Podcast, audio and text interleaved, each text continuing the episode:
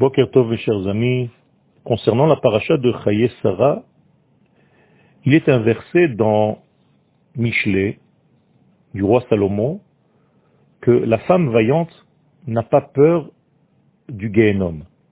Pourquoi? Parce qu'elle a le mérite de la Mila et du Shabbat. Autrement dit, il y a aussi une participation de la femme, bien qu'elle soit femme, à la Mila, et bien entendu au Shabbat, ceci n'a pas de doute. Le Midrash dans Tanchuma vient nous dire ce secret.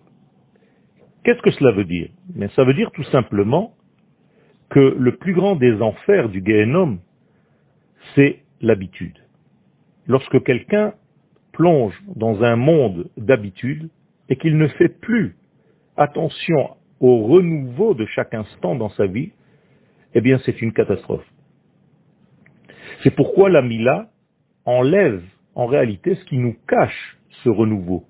Comme si, tant que nous n'avions pas la Mila, nous étions dans un monde avec un étouffement, avec un écran qui nous sépare du monde supérieur, du monde intérieur, du monde des racines, du monde de la graine. Quelqu'un qui n'a pas subi la Brit Mila se trouve dans un monde fractal, dans un monde de séparation. Il a du mal à comprendre l'unité qui gère le tout. La même chose au niveau du Shabbat. Le Shabbat, c'est l'aneshama du temps. Et donc, quiconque se trouve dans ce degré de Shabbat et arrive à vivre le Shabbat, eh bien, il touche toujours la racine des choses et voit immédiatement un renouveau dans sa vie parce que seulement à la racine, il y a cette capacité de renouvellement. On connaît bien le verset En chadash Il n'y a pas de nouveau sous le soleil. Effectivement, sous le soleil, c'est-à-dire sous l'influence de la nature et des astres, il n'y a pas de renouveau. Mais au-dessus du soleil, ce que nous avons en tant que peuple d'Israël la capacité d'atteindre, eh bien là-bas, le renouveau se renouvelle, j'allais dire, à chaque instant.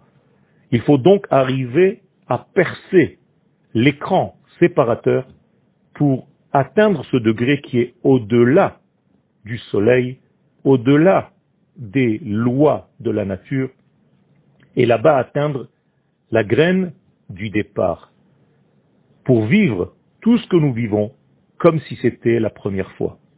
Là, il y a une puissance extraordinaire qui arrive à l'homme s'il arrive à vivre chaque instant de sa vie comme si c'était le premier.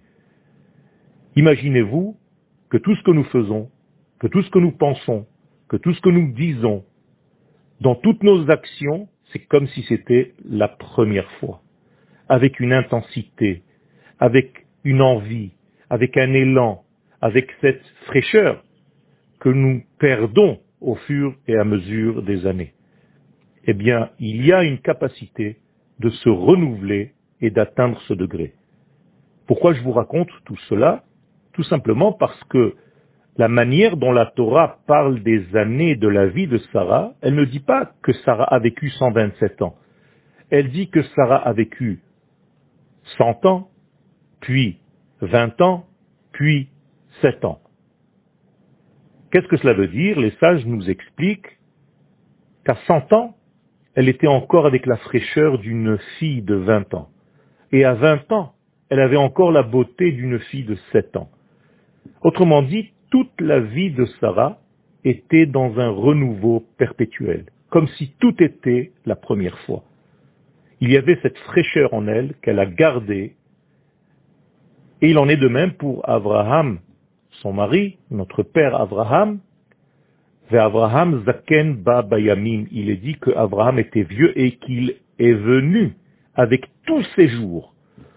Tous les jours de sa vie sont venus avec lui, c'est-à-dire que chaque jour était différent, que chaque jour était un renouveau, que chaque jour était frais, que chaque jour était clair.